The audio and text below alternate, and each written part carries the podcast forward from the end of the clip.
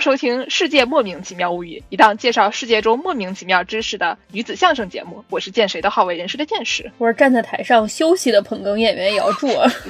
主公怎么今天休息了？嗯，我是一顿饭能吃十八个饭团的 Y Y。今天为什么助攻休息啊？因为今天这个节目啊，是一期录给我科普的节目，这是我的知识盲区。众所周知，我这个人什么都不知道，但是这个我是真的一点儿都不知道。我们助攻呢是一个扎根于三次元的女人啊，就现实中过得很充实啊。对，现充啊，不是我其实只是一名智障，并不是扎根于三次元。动画片我可能看得起来，但是一到漫画吧，我对它有一点阅读障碍，你们能理解吗？就它那个字儿是竖着的，然后再加上从右往左读，而且经常有的那个漫画作者一画，大家脸都长得一样，有一种小时候看《三国演义》的感觉。这这是谁 啊？我见过他吗？说什么呢？动画就没这毛病了吗？动画它是一个连贯的啊，看一个故事的东西啊，对吧？你不需要自己去搜索哦，从这儿跳到这儿，从那儿跳到这儿，就像那种小朋友玩的那种连线，一二三四五六七，你最后连连连连连连出一个长颈鹿来的那种东西那样的感觉，对我非常的困难。还记得我们中学的时候，为了装逼，在图书馆借来那些繁体字竖排版从右往左的台版书吗？别说了，膝盖好疼。这件事情最难的啊，既不是繁体字，也不是竖排版，是他妈从右往左看。谁呀？从右往左看，二十一世纪了，哎呀，对呀。行了，我们说点正经的啊，就是咱们节目呢是一个倒回去的节目，说好听点叫历史节目。啊，对，知识性节目，历史军事标签。啊，我的天呐。所以说呢，就是大家聊的都是二次元啊。今天呢，我就跟我的小伙伴蓝屏电台啊，蓝屏电台是一个经常介绍一些什么音乐啊、电影啊、二次元相关的内容的这个电台，欢迎大家去收听啊。他们的主播这个张十八同志呢，是一个在二次元方面挺擅长的一名同学。然后呢，我就跟他说，我们要搞一期关于这个漫画的相关的题材。然后他说，那你们节目。弄的是不是就很硬核呢？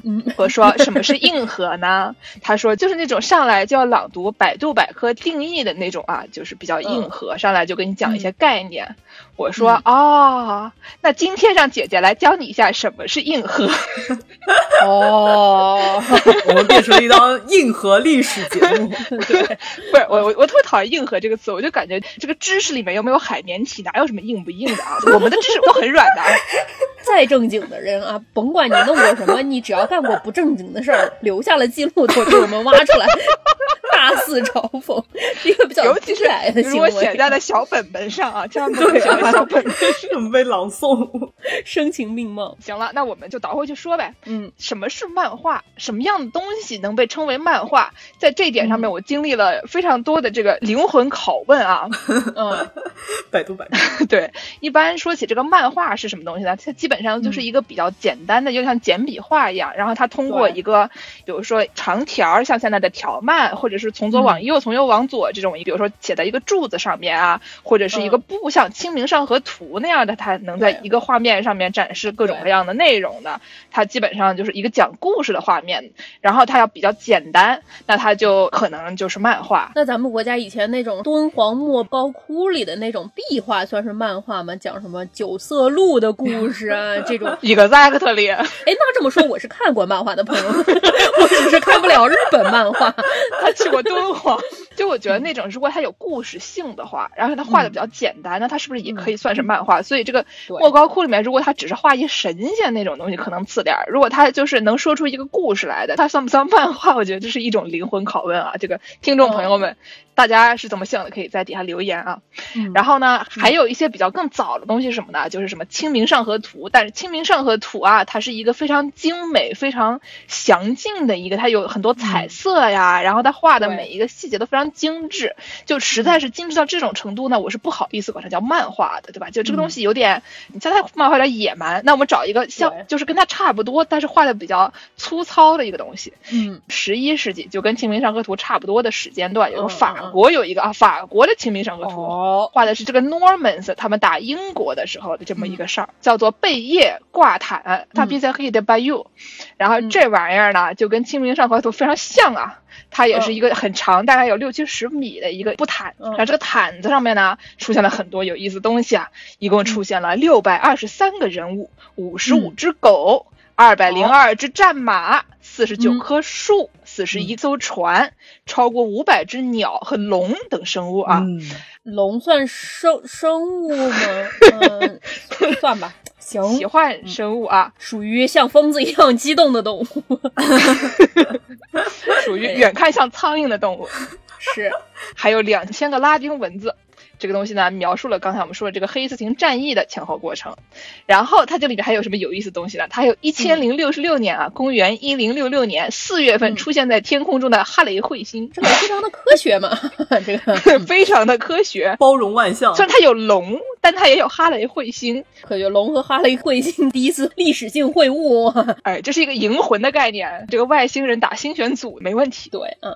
但是我想问一下，这个贝叶挂毯它记录的就是一个场景的。一瞬间呢，还是它是讲了一个故事呢？因为《清明上河图》，你说它算不算？除了画工精美之外，它可能更像是一个集市的一瞬间，大家都定格的，它没有讲一个连续性的叙事，对吧？我觉得其实你说《清明上河图》，它是一瞬间，我觉得也不能完全算是一瞬间，因为你从右往左看，它这个东西不像我们现在想象中那种漫画一格一格一格啊，每一帧是有前后的时间差，但是它一长条，你从右往左看，能看见这个里面的它有一些叙述。属性的东西，就是说它虽然不是完全按照时间线走，你说你在一个集市你能看见一千个人和两百条狗，我觉得这个事情也是比较难的啊，对吧？好像我也是见过那种在网络 meme 有之前，报纸上有的那种一格的漫画也是有的，就是找 Waldo 那种图，就是一个特别 特别大的。那个画巴别塔的那个博鲁盖尔大哥，他有很多画，我感觉是也是那种很大很大，然后你说它是一瞬间吧，也可以，但它其实里面有很多小的细节，也可以说是有自带一些。剧情的一种东西，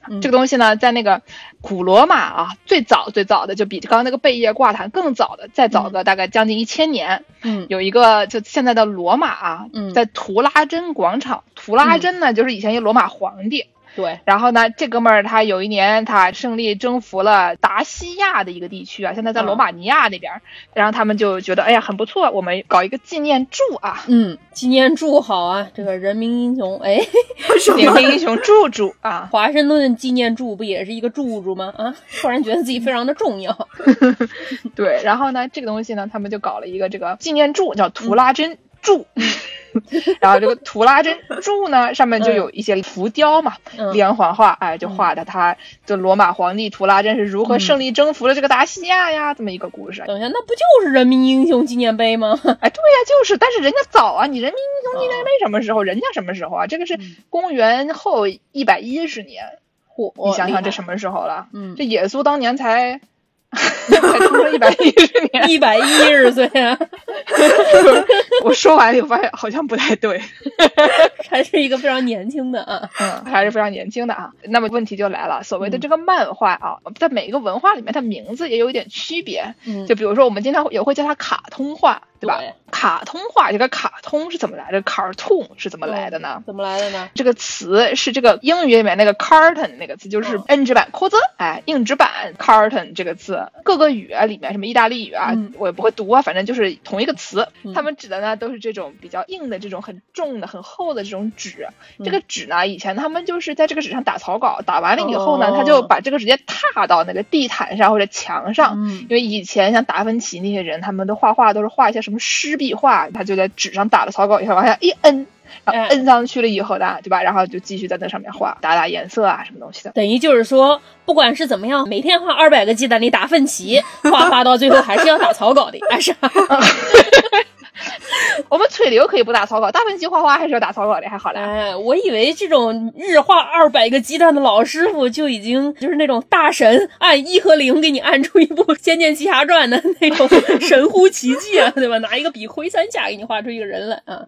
啊，那是中国人啊，等会儿我跟你说。嗯，然后呢，所以说你仔细一想，这些刀夫老师傅喜欢的拉斐尔啊，拉斐尔啊，大肆鼓吹啊，这些大画家们，他们其实也都是一些画卡通画的，毕竟他们都得打草稿呀。他嘴啊，没毛病，就是这么回事儿啊。他们都是一些四舍五入是漫画家嘛，对吧？我去按拉威尔的棺材板，我还是负责达芬奇吧。哎，嗯，当然，就我们刚才说的这些直击灵魂的内容啊，上来就口出狂言，说敦煌莫高窟那玩意儿就是连环画，这东西是不行的啊。嗯真正的我们现在意义上的这些漫画呢，都是得到这个机械复制时代，对吧？你比如说新闻出版啊、你得有一个木板啊，至少你得给它拓印，可以批量生产，然后这个东西呢，它才有现在这种大众媒体的功能。不然的话，你就是画一个非常精致的一个画，然后你给谁看呢？对吧？那玩意儿你的草稿本你给谁看呢？就像你中学写的日记本一样，是一个很尴尬的东西，对啊，对吧？不是日记本也不印墙上呀。啊，所以到这个十七八世纪的时候，有一些英国的讽刺画，嗯这个东西是后来的这个漫画的雏形。嗯等到十九世纪的时候呢，就真正的出现那种讽刺连环画，并且是用这种机械复制手段给它印在报纸上啊、杂志上，然后分给大家看的一个东西嗯。一八二六年呢，出现了一个杂志叫《The Glasgow Looking Glass 》。这是一个谐音梗吗？Glasgow Looking Glass，glass 听着有点绕口令的意思。对，格拉斯高的 Looking glass 就是像那放大镜，反正就是那嗯种嗯万花筒，差不多你用来看世界的一个角度，大概这个意思吧。这玩意儿是这个英国的第一个漫画杂志。嗯它是定期出版的。这个东西过了一段时间以后，到一八四五年啊，大家就真的把这个卡通化的 cartoon 这个词哎嗯用来形容讽刺连环画，主要是有这种政治倾向，比如我嘲讽一下哪个腓特烈威廉啊，挺好的，对对吧？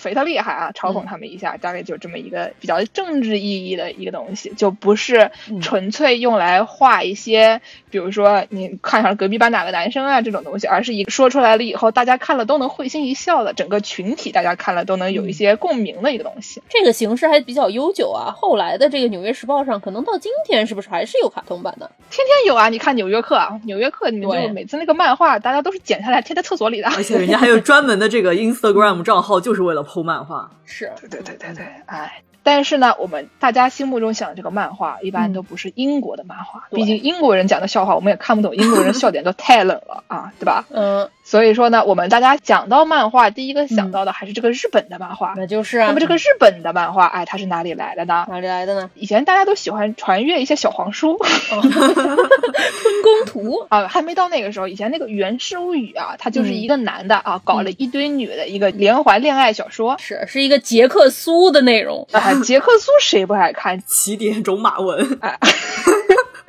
对，对，就是这么一个东西呢，所有认字的女的都想看，然后大家就互相传阅。这个东西呢，就变得很火了。以后大家就说这个东西是不是影响不好？你说一个男的整天在那里搞女的、搞女的、搞女的啊，没完没了的，是不是影响不好？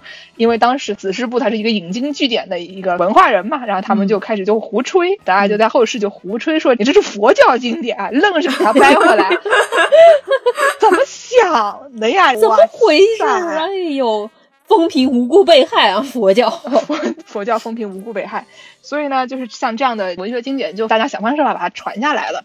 但是你说你识字儿的女的她能看，那不识字儿的女她也想看，怎么办呢？咱给她画成画，所以他们就是整了很多连环画。嗯在这个平安朝呢，就有很多这所谓的这个绘卷物，绘的就绘画的绘，嗯然后马 kimono 嘛，就是卷在一起的那个书吧。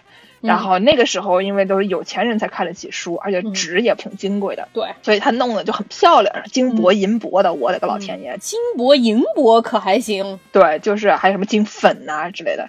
就往黄金的粉上写点黄色的书啊，非常的学识。以前我本科的时候上一个日本文学课，然后当时我们隔壁那个罗德岛美院，他们有很多这种高级的书的什么藏品，平时不拿出来看的。然后我们老师去跟人家搞好关系，拿出来那种就原书与绘本，打开来一看，我的个老天爷啊，就看起来非常的高级。但是高级的东西呢，萨斯嘎尼也不是给我们平民老百姓读的。那是啊，对吧？然后呢，到这个视听时代，就出现了一些这种写本，就是渐渐的要往江户那个针对开始机械复制的这个朝代靠近了。嗯，那个时候呢，就有一些这种彩色的写本，写字儿的写那个写本，对，写本，反正就也是跟绘本差不多的东西。嗯但是呢，可能就比以前的稍微不那么豪华一点啊，嗯就稍微的好一点。嗯然后呢，就到江户时期了。江户时期呢，好像以前大家流行的文化啊，都是从这个以京都那边儿起来的。那可不有琵琶湖的水啊，喝一喝，非常的高级。嗯哎，京都那边高级嘛，一切的文化都是从京都来的。嗯然后呢，那江户这些平民老百姓就只能瞻仰一下京都那边的东西啊，什么都抄人家的。但是江户的时候，一把火啊，把江户全给烧了。嗯，烧完了以后，你说你以前就抄的那些小抄啊，京都那边传过来的小抄都没有了。小抄啊，对，就怎么办呢？但是呢，江户时期啊，虽然当时闭关锁国，但是你挡不住这个全球化的进展，所以他们嗯当时有很多，比如说什么从荷兰来的人呐、从什么中国来的人，还是想方设法就往日本就进东西呗。个大市场，然后当时这个苏州港，苏州港是一个非常大的港口，苏州港整天就跟那个长崎用了很多各种各样的东西。苏州那边擅长什么东西呢？南京玉莲 不是？苏州人离咱们离得也很近啊，擅长瓷饭团、蒸饭。对，擅长这个青团，擅长伊豆喜啊。当时他们那边不光是苏州啊，还有什么杭州啊，那边有很多映社，这个出版社。嗯苏州人多有文化，对吧？苏州有很多出版社。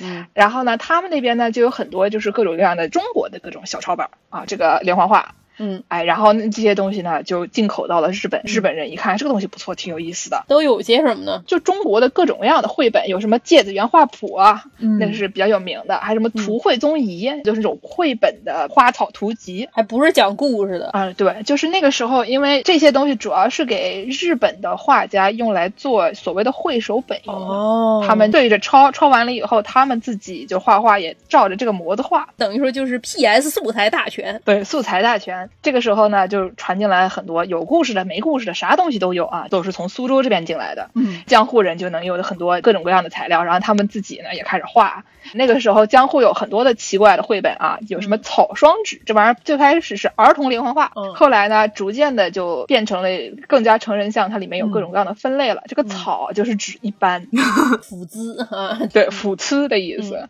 所以呢，就是草双纸，基本上是打开双页啊，嗯两页的这个东西，嗯。然后它里面有一些什么黄表纸，就是黄封面儿的，然后这个东西呢是里面稍微高级一点的，就是嗯。大人看的，这个画图画的精致一点的，嗯有什么狂歌板儿，狂歌就跟现在和歌差不多，五七五七级的那种诙谐短歌，嗯，底下一张图，上面写点诗。打油诗。哎，差不多这样的，然后还有一个叫做喜那嘎大蹦，就是你穿的衣服啊，和服的那个样子，衣服样子的一个本儿。哦，就是一个什么 Vivian 啊，Seventeen 啊对对对对对，Vogue 时尚杂志。哎，对，就是都是衣服样子，它的形状每页打开来也就是一个和服的那个形状，还挺好看的。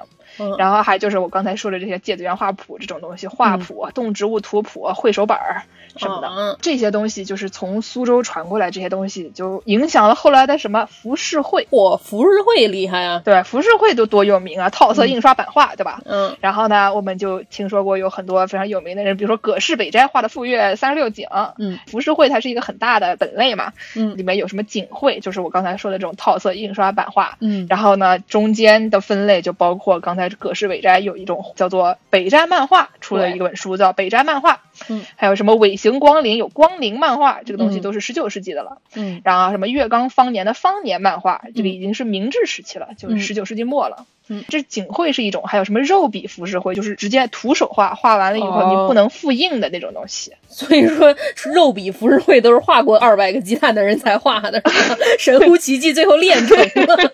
主要是它不能复印，所以它嗯可能一方面比较高级，另外一方面就也不能给很多的人看吧。匠人精神啊，手制什么的。哎，对对对对对对，匠人精神。不能什么请一堆老太太过来一起画吗？啊，请一堆老太太过来一起边画嘴里边嚼啊，一边出产肉圆儿，一边出产漫画。五谷鸡翅，你们不要这么利用老太太啥。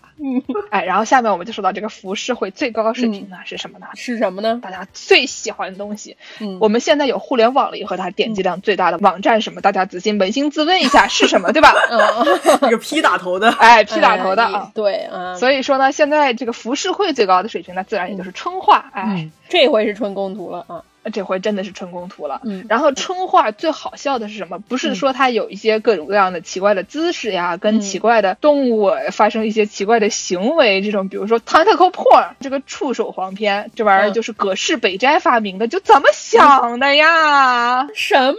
怪不得这个什么游戏里面的形象旁边还带着一只章鱼。哦？对对对对对，就很奇怪的，他画了一个特别有名的嗯一个女的和一个章鱼的一个春宫图。但是这个东西不是最好笑的，我觉得啊，就是大家画点成名图是很正常的。最好笑的是他们的笔名，我跟你讲 是什么呢？葛饰北斋的笔名是什么？嗯，他叫铁棒滑滑。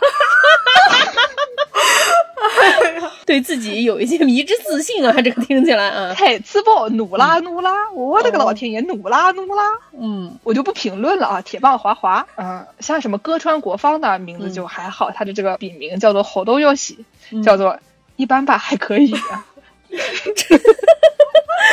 是。他自己管自己叫一般吧，还可以。由此可以想见，可能确实不是很行啊。这个 大家都知道，一米七四以上都说自己一米八，对吧？哎，这个国芳呢就比较的谦虚啊。嗯。然后还有一些人，他喜欢在这个笔名里面突出这是他哪方面的笔名。嗯。所以呢，像什么歌川国胜也是歌川家的啊，他的这个笔名叫做饮水亭开好。淫就是那个淫乱的淫，饮水亭，嗯，我就不多念几遍了，反正，就大概意思意思吧，他就是淫开头的啊，嗯嗯嗯。然后呢，还有一个人叫西斋英泉，就是他名字里面有一个斋字儿，这个人他的名字就非常的简洁明了，叫淫乱斋，这是一个形容词，对自己的一个定语。对，对他还有一个笔名叫女好轩，就是我喜欢女的，哎，女好轩，行，就也很好，也非常的直截了当。我觉得我比较喜欢这种简单粗暴的，比起这种吹自己什么铁。铁棒啊，或者是 一般吧，还可以。对，嗯，下面呢，建某就要突然的一下子，非常毫无防备的又转回自己非常喜欢的这个快乐老家去了啊。这个东西就是说呢，有一个很多学什么艺术呀，或者搞人文科学的一些朋友们都见过的一篇文章啊，特别有名，叫什么呢？这个是法兰克福学派的本雅明啊，嗯，全名叫瓦尔特本雅明，他有一篇著名的作文，叫做这个机械复制时代的艺术作品。我也学过的，哎，我觉得很多人都学过，它里面就说啊，这个不能复制的东西，它有一个什么圣光，有个什么 aura，哎，对吧？然后你要是能复制的东西，它就没有那个 aura 了。总体就是。说，这个肉比浮世绘啊，画过鸡蛋的人就是好，就也不光是那么的简单。但是他就是说，一方面呢，他缺少了那个 aura；另外一方面呢，能复制的艺术作品，它有自己的革命性啊。但是就很好笑的是，他这个最后他讲了一个中国画家，他说有一个中国画家特别厉害，哎，就是刚才助攻说的那种画鸡蛋画的神乎其神，往天上泼一点墨，哎，神笔马良给你点个睛，马就跑出来了。exactly。然后呢，本雅明又举了一个例子，说就是这种真正的啊，像刚才我说。肉笔浮世绘这种带有圣光的这种独一无二的感觉啊，嗯，这种东西呢，它以前的这种传统的艺术作品，嗯，你需要全神贯注的看啊。举一个例子，有一个中国老画家，他画了一个画。嗯，然后他就盯着看，看着看着就被那个画吸进去了，他就自己走进去了。哦，说这就是全神贯注的这么一个概念。嗯，所以就是说，这个中国画家呢，相当于是这种能走进去的这种艺术品的化身，对吧？对啊，实际上他画出来是一个四 D 的画，对吧？相当于所谓有圣光的艺术作品，它的终极目标就是你要能走进去，哎，对吧？四 D 的话，哎，等你那个什么周椅底下喷漆啊，什么放蟑螂出来撩你的腿啊，一起画进去，搞得不得了了，我的个乖乖！但是笑点是什么呢？他想象中的这个带有圣光的这个画。哎，它是个机械复制的艺术作品啊！哎呀，非常尴尬，你知道吧？知识有一定的盲区，有的时候就会这样，然后被听众朋友们在小宇宙评论区指出啊，非常的尴尬。对，就是说他写的特别有名的作文，它里面举了一个特别有名的例子，结果他能举出来，他是一个反例。对啊，我给大家解释一下为什么是一个反例啊？为什么？这个画家呢，中国画家听起来就很厉害、很遥远、很神秘啊，对不对？对对。但这玩意儿是怎么来的呢？他最开始是一个唐朝的吴道子，吴道子是作为这个画圣，作为一个道教的仙人存在的。后来，对，之后就出了一个书，这个也是一个绘本儿，嗯，叫做《列仙全传》，因为它是一个仙嘛，每一张都配一个图，所以它是有像《列仙全传》。对，然后里面呢就画这个吴道子往墙上泼墨的这么一个画，哎，非常厉害，哦，就是一泼墨一葫芦，哎，出出来了一匹马啊，对，就是这么一葫芦的一个动作，非常简单，就是吴道子胖乎乎的啊，这哥们儿刚才我们说了怎么回事来着？从苏州去了江户。嗯，当时这个《有相列仙全传》呢，它作为一个抄本儿，就去了江户。然后大家一看说：“哎呀，这个东西不错，我们拿来给我们的画家们拿来学一学。”加入 PS 素材大全。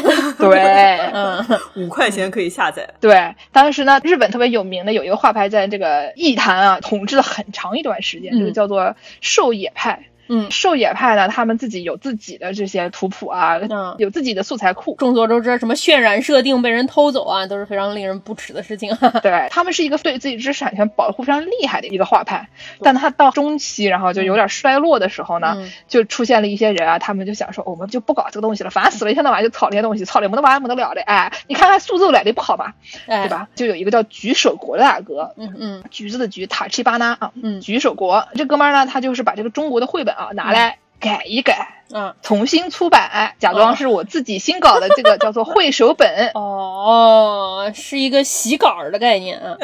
他洗完稿以后，他出去开源，你知道吧？他出去开源了以后呢，其他人都有新的这个绘本可以用，他们有新的素材库了。嗯所以说呢，他一方面是一个洗稿觉得有些低矮，嗯但那个时候其实你也没有什么版权，大家都没有什么版权意识。而且吴道子什么时候的人了啊？就算有版权，早就过期了，好吧啦。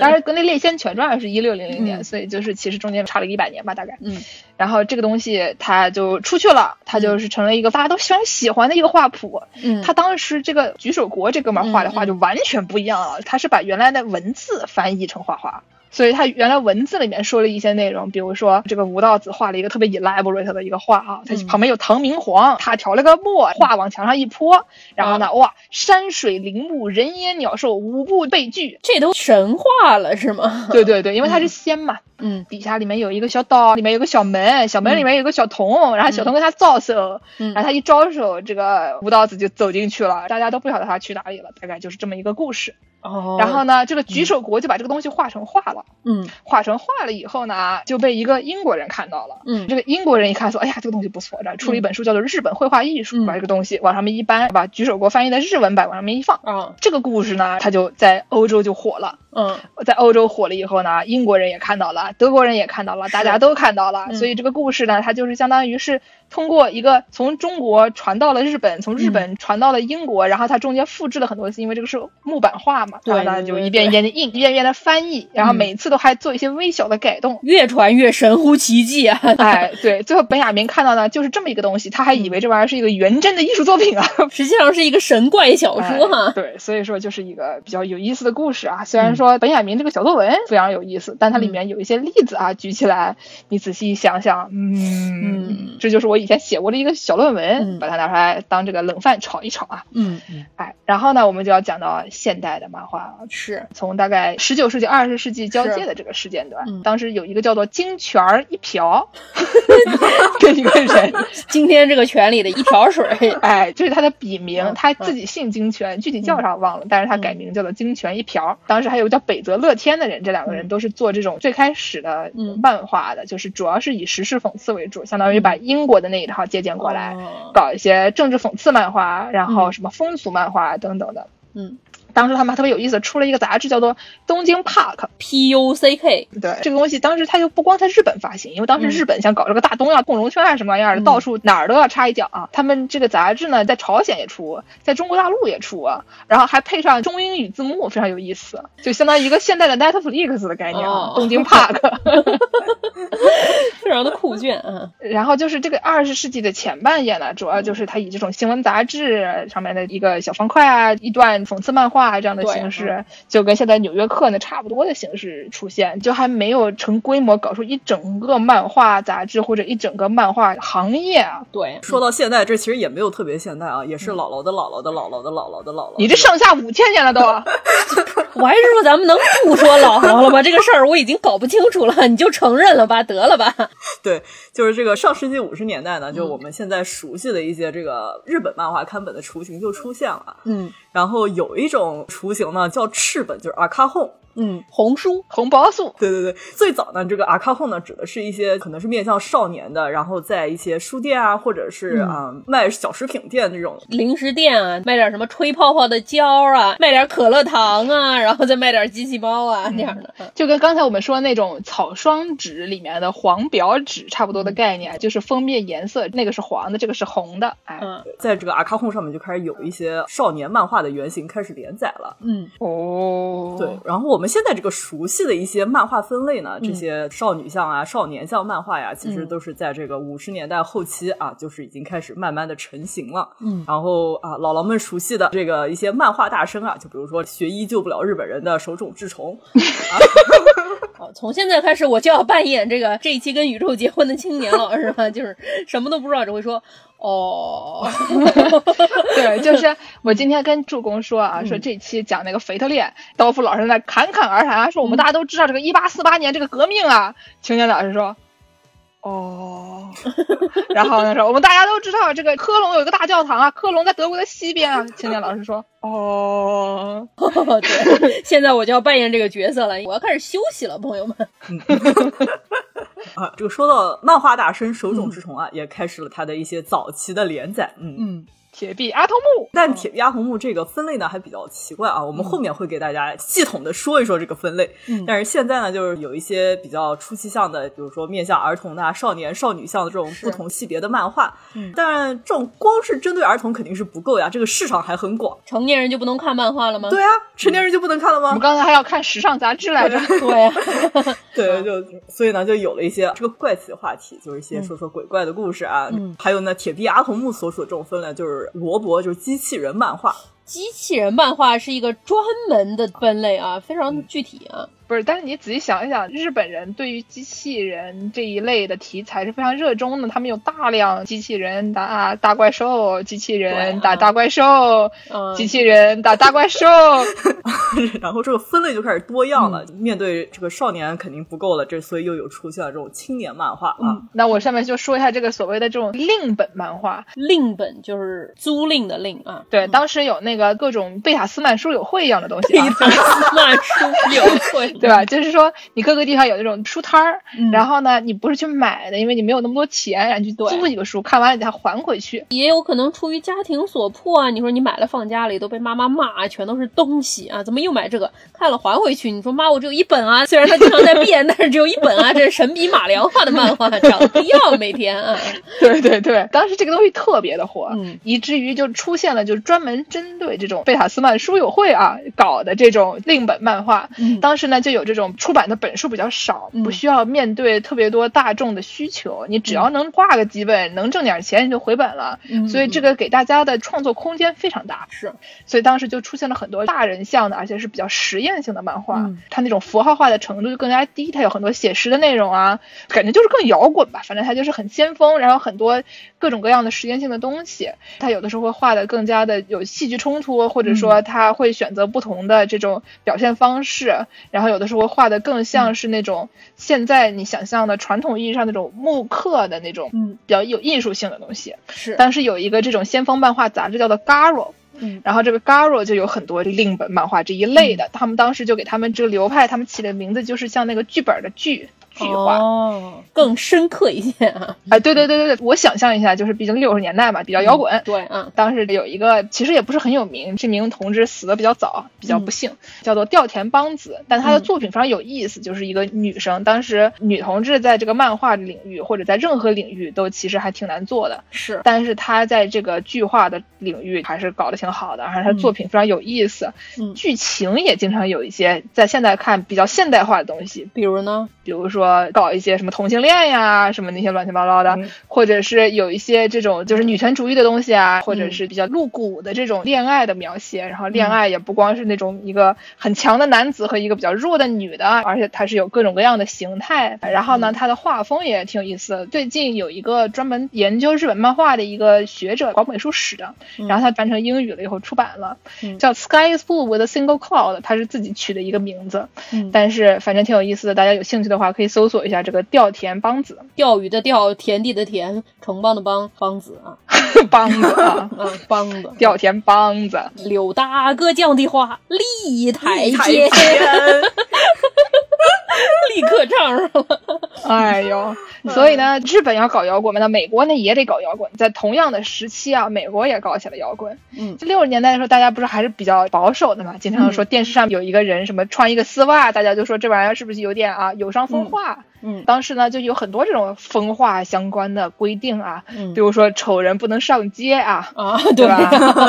嗯，漫画方面呢，他们也有一个叫做漫画自律法，其实它不是一个法，它更像是一个那种规定、c a l l 哦。make code authority 人称啊。哦。基本上你如果触犯了这些，你就不太容易出版。比如说呢，黑人不能是主角，啊啊，美国嘛，哎，警察不能是反派。嗯。那可不，啊，同性恋不能搞，所以呢，就逼得很多，就是你说你黑人想当主角的，警察想当反派的，黑人警察想搞同性恋当反派的，啊，对对对，黑人反派警察想搞同性恋的啊，呃，对。然，后这帮子人他们就是怎么办呢？大家 diversity 啊不能表达，所以他们就只好转向地下出版。嗯。反而在地下出版当时搞得很火，七八十年代的时候，就是当时有一个很有名的讲纳粹时期的犹太人是怎么活下来的一个嗯。漫画，叫 Mouse，你们听说过吗？没有，？M A U S 跟英语一样是老鼠的意思。嗯嗯，然后它的每一个小人人都是一个小老鼠的形状，嗯。就挺可爱的，反正非常有名，得了一个普利策奖，漫画能得普利策奖，你们体会一下啊！播客也能得普利策奖啊，所以说，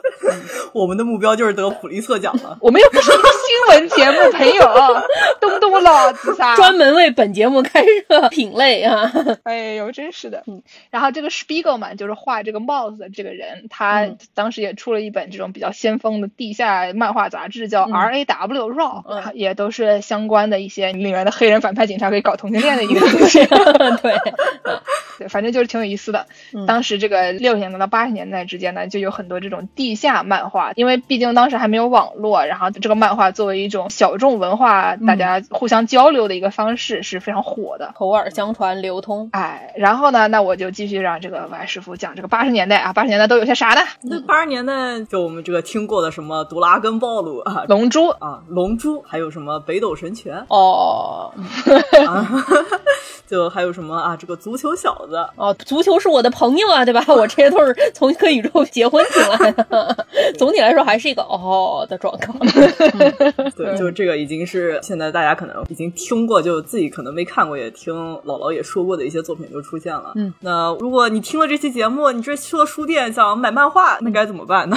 嗯 买什么样的漫画？我们要了解一下这个现在漫画的分类啊。嗯我们的这个例行表演节目啊，嗯这个剑师先给大家整一段漫画分类贯口。嗯，好，我要开始了啊！鼓掌鼓掌。C 年 comic，小年 comic，小娇 comic，ladies comic，冷卡版 comic 本格，boys love comic，adult comic，classic comic，4 コマ comic，kids comic，game comic，アニパロアニメ関連，爱豆版完全韩 subcaru comic。イラスト、海外コミック、コミックエッセイ，哎，有这些。哦，剑师，您这个英文好像有点口音啊，我怎么听着？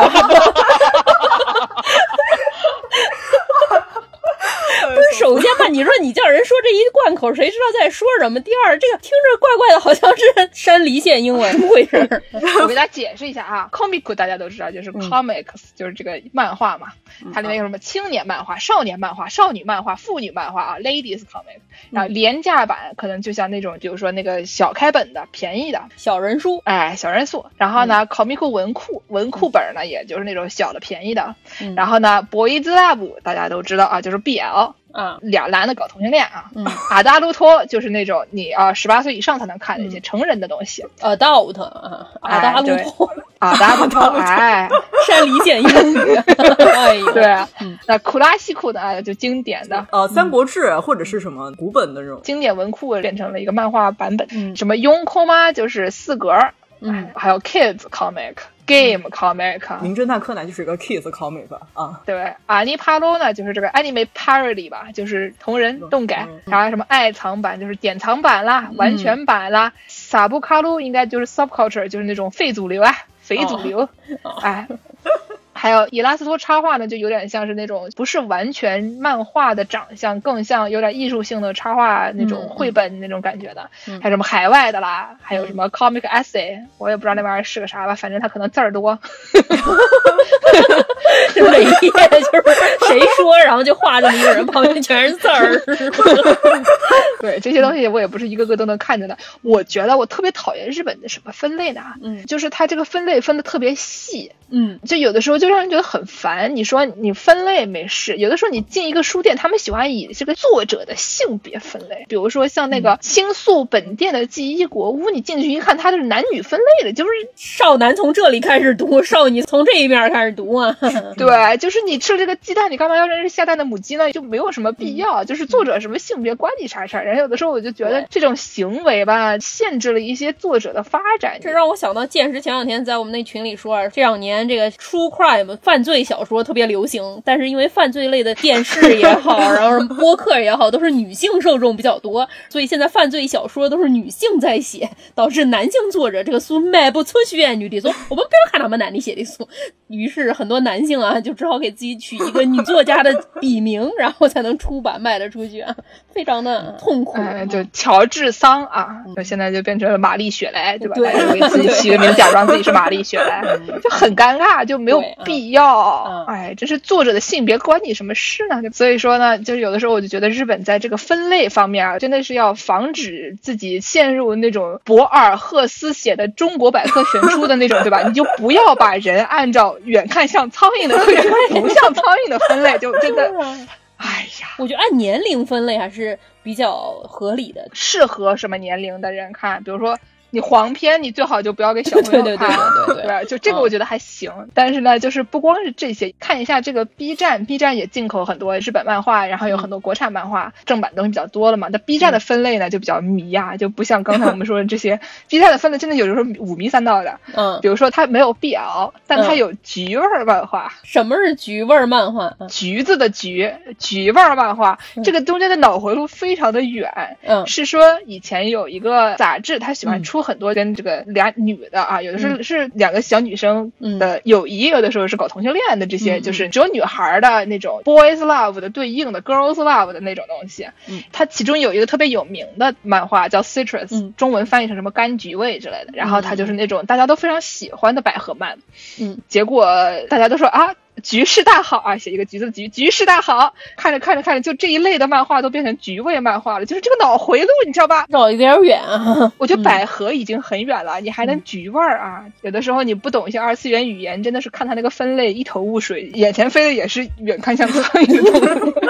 感觉上网觉得自己非常的古老，是吧？但是呢，就是漫画的分类呢，经常是有一些你死活都分不进类的东西。比如呢？比如说我们喜欢的这个银魂，对吧？银魂，你说一个外星人打星选组，它是一个清明上河图啊，不对，这是一个 贝叶挂毯的一个概念。对啊，除了贝叶挂毯以外，你真的想不出其他东西能跟它在一个分类里面。就毕竟它是哈雷彗星和龙。哦，记忆国屋上面写 贝叶挂毯分类啊，然后底下就一本银魂这样。对对，因为它是一个 gag 漫画，就是那种一句话搞笑的那种内容。它又是 S F sci-fi 科幻，又是时代剧。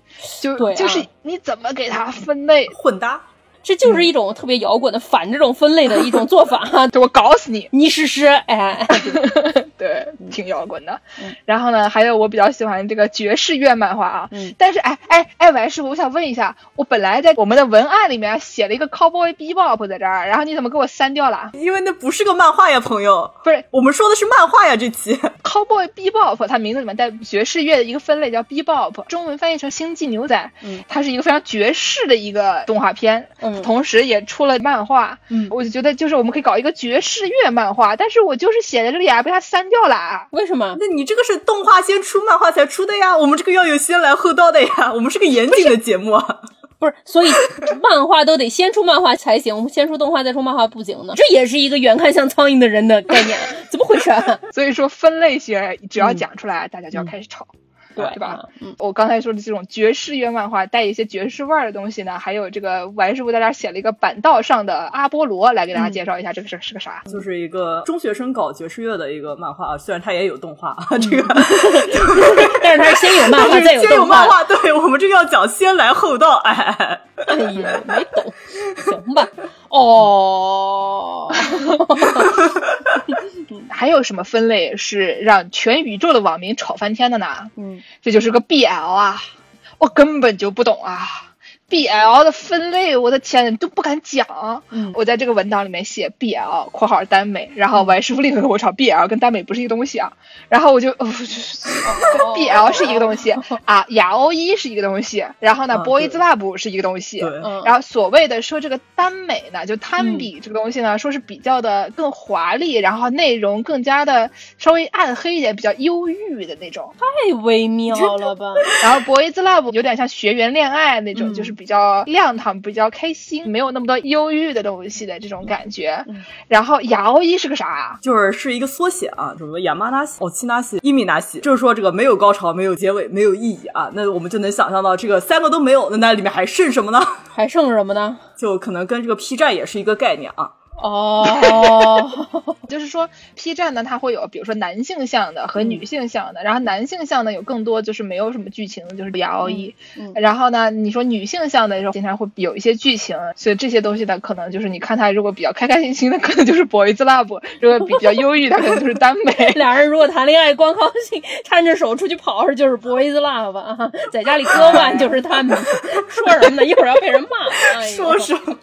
对，所以就这个分类真的就是。搞不清楚它的分类，就是区别非常微妙，大家看着开心就行了，不要去细想。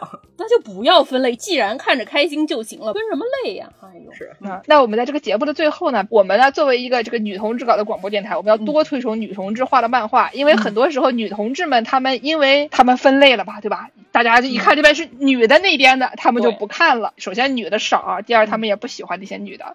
那我们呢就是要反其道而行之，我们要推崇女同志们画的这些漫画。对啊，大家去看看，发现。哦，其实也一样吧，有什么区别吗？就是一样的嘛。嗯，哎，对吧？王师傅来给介绍介绍。先说说大家可能最早的时候熟悉的这个代表月亮消灭你们 啊，这个美少女战士啊的作者五内直子就是一位著名的妇女漫画家啊，妇女漫画家，强行一直用这个词啊，对对对。对，虽然呢，这个妇女漫画家最近也没有什么新作品，但是这个好像《美少女战士》多少周年还出了一个新的动画版啊，大家可以看一看。美少女战士可是火遍大江南北啊！是啊，是啊，是。这个我还知道的哈。嗯，是。然后呢，这个无内之子也是一名著名的这个医药行业从业人员啊，曾经是在成为漫画家之前，嗯，血医救不了日本人啊，这是血，对对对对。说人呢？哎呦，幸好没有日本朋友听我们的节目啊！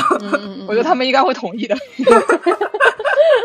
美少女战士和给小朋友感冒的时候开点药，对吧？别人也可以去开药，但是不是所有人都能画得出美少女战士？对，这个你说的对。小朋友看看美少女战士可能就好了。小朋友生病在家就可以看美少女战士了。我说这话绝对不是出于经验之谈。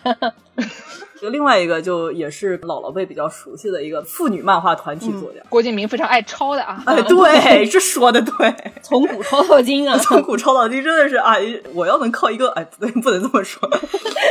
你也去把吴道子的画给扒出来，然后做成 PS 素材大全，然后做个开源啊。对，挺好，挺好，挺好。嗯嗯，这个 Clamp 啊，一个漫画团体，是一个由四名妇女组成的一个创作团体。哦，他们好像是在漫画家里面。是以学历高著称的，就他们几个里面最有名的，反正就是最有经济头脑的那一个，人，好像是早稻田大学文学系毕业的，反正就是还比较好的大学毕业的。一般的漫画家，大家心目中的刻板印象都是学历比较低，没上过大学啊，所以他们几个是比较突出的，对。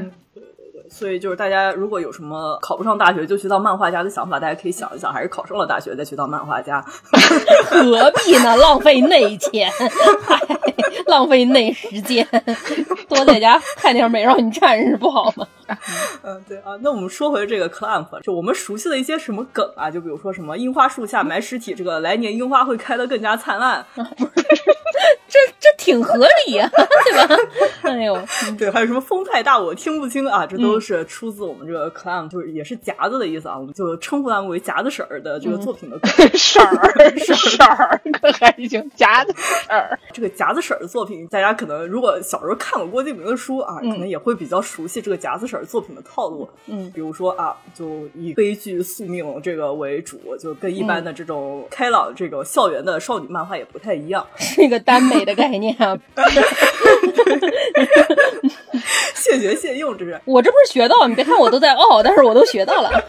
嗯 嗯，夹子婶儿就是作品的这个调，可能就是比较虐恋情深啊，就是这个 绿文学的一个分类啊，不让这个主角有好日子过啊，也不让读者有好日子过。就题材也比较多样化，就比较会善用一些印度神教文化这种类似的题材来做一做啊，让婶婶们教你一下什么是硬核。对对，还有就是这个夹子婶儿他们的作品也是站在这个社会议题的前线，比如呢，比如说这个著名的《X 战记》，就是一个以末日题材啊为主的这么一个作品。地球一九九九年就要毁灭了，我们现在在的这个地球 就已经重建过的了啊。有的人还会留下记忆啊，很多人就觉得曼德拉去世了两次，那个手语翻译员在那儿蹦大迪蹦两次是吗？对，所以他那个作品的背景呢，就是一个啊，地球已经不堪重负，环境已经被人类破坏，所以这个人呢就是要毁灭了，不应该再存在了。可能跟当时的主流作品也不太一样的这么一个。风格，但夹子婶儿也有一些比较开朗的一些作品啊，boys love 作品，对对对，不是耽美啊，就是这个曾经艺名叫百变小樱，现在官方艺名也是摩卡少女樱。嗯，木之本樱同学就是这个摩卡少女樱的主角啊。作为这个初代萌王也是有道理的，因为他给大家带去了正能量啊，不是表面？啊，就是作为姥姥看的第一部漫画作品，你会觉得这个作品体现的这种理念呢，就是一个比较包容和对少数群体。友善的这么一个作品，怎么说呢？就是他们家真的就是他爹爹是一个大学老师，每天就在家里忙做饭啊，家里就带孩子，带孩子和忙做饭，你说这真不错啊！家庭主妇的典型，然后长得又帅，又有学识，哎，然后做的饭又好吃，就是那种谁不想来一个呢？反正他们家家庭环境感觉就特别好，然后大家都想说这爹那批发吗？对，那个怎么说来着的？机械复制时代能给我来一个吗？对，带圣光的那种，给我来一个。我不需要带圣光的，你就按这样来一个就行了啊。对对对。对，还有就比如说男主和女主这个前期的设定是情敌，你感觉这也没什么毛病啊。嗯，我觉得就是作为看的第一部漫画作品还是挺幸运的，就一开始就能看上这么好的作品啊。嗯，然后再顺着来呢，再介绍另外一位著名的妇女漫画家高桥留美子。嗯，她的这些作品呢，有什么犬夜叉啊，就最近还出了新的动画版，还有什么我念多了念乱码一杠二，然后就乱码二分之一。嗯嗯，乱码一杠二也对啊，没问题。对，就讲的是一个。小伙子掉到了一个泉水里面，就突然变成了女的这么一个故事啊啊，挺好。高桥留美子这位师傅也是擅长恋爱喜剧啊，就跟我们节目一样，也是一个喜欢给别人带来欢乐。我们是一个恋爱喜剧，我们擅长恋爱，不是我们是一个喜剧节目啊，你不要注重恋爱，就是 吓了一跳，好像是谁跟谁恋爱。我们几个擅长恋爱，太好笑了。就我师傅也是正儿八经看的第一部，也是很擅长恋爱。说王师傅还是很擅长恋爱。哎呦！对，不是，我还是不是看的正儿八经第一部动画，也就是《犬夜叉》啊，就也是这个高桥留美子老师的代表作之一。嗯，高桥留美子老师也受过这个天皇授奖。嚯！而且就是我觉得高桥留美子老师最厉害的一点，就是他跟我们一般对这个漫画家的刻板印象不太一样。什么样的刻板印象呢？就是我们一般对这个漫画家的印象就是脱稿。开天窗，对，不如赖，不如赖，回家洗洗碗完了。哎，银魂经常就搞一期那种几张线稿，然后也不上色，背景找点声优随便配配，说哎我们来不及画了，然后旁边画一个空之星星，说空之星星，你看他又脱稿，基本上就这种效果。进行创作事业的朋友们应该感同身受啊，这个事儿不能怪你啊，都怪什么？今天的风景太好了，所以我要出去取材啊。对，嗯。但是呢，我们这个高桥留美子老师就是画的是快平整啊，深受编辑喜爱，因为不用催稿。立马刷刷的就往墙上一糊，作品就出来了。神笔马良啊，这是吴道子了。哎，机械复制时代的高桥留美子。嗯，我觉得他可能自带圣光。嗯，对，嗯。还有一位就是也是跟我们这个农广天地特别符合的一位妇女漫画家啊，叫荒川弘老师。嗯，这个荒川弘老师著名的作品就是《钢铁是怎样炼成的》。哎，不是这老梗说的有意思吗？我觉得，我觉得非常好笑，全是老梗。对不起大家，就是很多人不知道时代的眼泪啊。嗯，我都忘了原来是叫什么了，《钢之炼金术师》，这不就是钢铁是怎么炼成的？一点问题也没有嗯，没问题。但是荒川弘老师比较厉害的一点呢，他主要画的是少年漫画。嗯。她的原名呢叫红美，就是看上去就是一个特别女性的名字啊。对，喜罗咪。嗯，对。但是当时编剧觉得，可能如果大家能看出来这是女性作家，可能这个在基国书店就被分类到那个没有什么人去的这个女性漫画区了。嗯，所以呢，后来就用了一个比较中性的笔名，就把这个美给去掉了，就叫荒川红，就变成喜罗姆，乔治桑的概念。对对对 对对对对，就是为什么喜欢这个荒山红老师呢？因为他是一位毕业于北海道代广农业高等学校的这个农业专业户。正经的农广老师傅啊，是正经的农广老师傅。如果我们节目有生之年能把这位农广老师傅请来，那我们也不会说日语。说的也对啊，你就操着你那个山梨县英语去跟他对话呗。我看行，哈哈。还是要卖个安利，毕竟我们是个农业题材节目，所以历史、军事、农业啊，这个 给大家安利一下啊。这个农光老师傅的另外一个作品叫《银之池》，银色的跳子，银色的勺子，银之池，对，银色跳子。这里面教的农业知识都是正正经经、真真有用的一些农业知识，就比如说你要开一个养殖场啊，你要怎么去规划这个牛。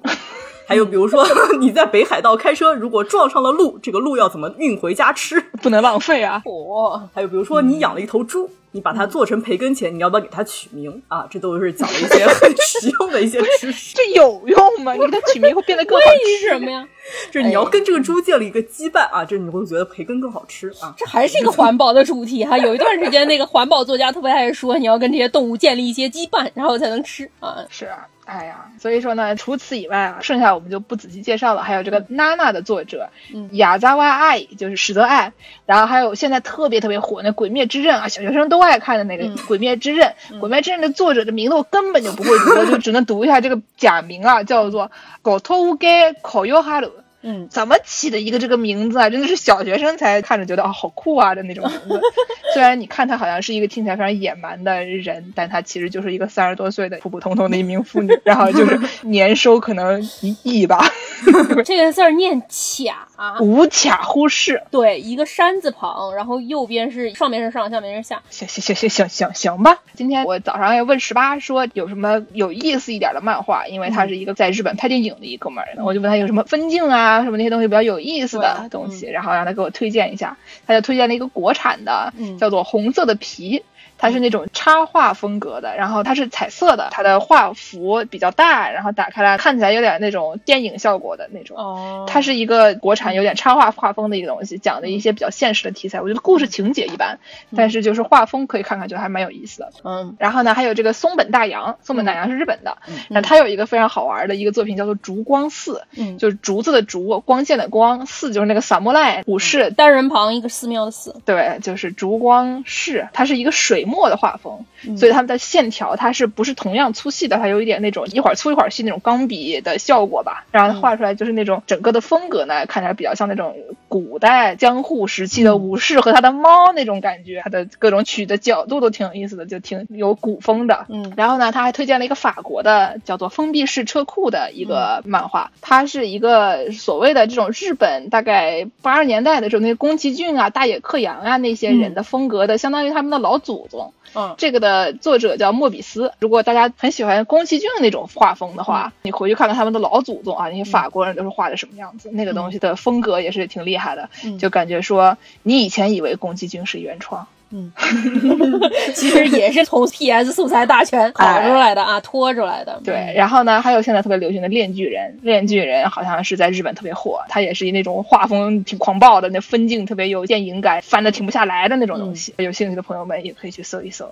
反正这些东西都是不是特别的主流，但是呢，也看看也觉得挺好玩的一些。嗯，但是二次元东西更多的我就不会了，大家去听蓝屏电台啊。行。那感谢收听本期《世界莫名其妙物语》，您可以在微信公众号、微博和豆瓣搜索“世界莫名其妙物语”，关注我们，剑师会不定期分享更多毫无必要的冷知识。哎，也可以在公众号和爱发电平台给我们打赏啊！这期我们用音频节目的形式给你讲了这么多漫画，肯定这期的公众号配图也会配很多的，对不对啊？提前立下 flag 啊！给我们打点赏啊！给我们的毛茸茸的小动物们买点口粮啊！给我们的将来的这个矮脚马哎买点口粮啊！你也可以关注我们的公众号，并回复“加群”获得加入寺庙农广天地粉丝群的方式。本期的片尾曲是一个混剪，有一个著名的动画叫《新世纪福音战士》，我叫天鹰战士，残酷的天使啊！歌有一个中文版的，非常酷炫，居然是菊萍姐姐给唱的，这是误传啊！就可能声音听起来特别像菊萍姐姐，大家就四舍五入一下，菊萍姐姐唱的啊，一听就是带圣光的那种啊！对对啊，最近还有个剑士，前段时间在微博上转呢，这个改了一个喵喵版，是他们那个喵喵那个手机游戏里面的合作款，所以它就是一个娘娘娘娘娘娘娘娘娘娘娘娘，就是一个勇敢的少年啊，快去创造奇迹！别放了，就让王王师傅就给你唱着啊，剑师傅给你唱你喵喵版，王师傅给你唱中文版。我们下期节目再见，再见啊！大家听着。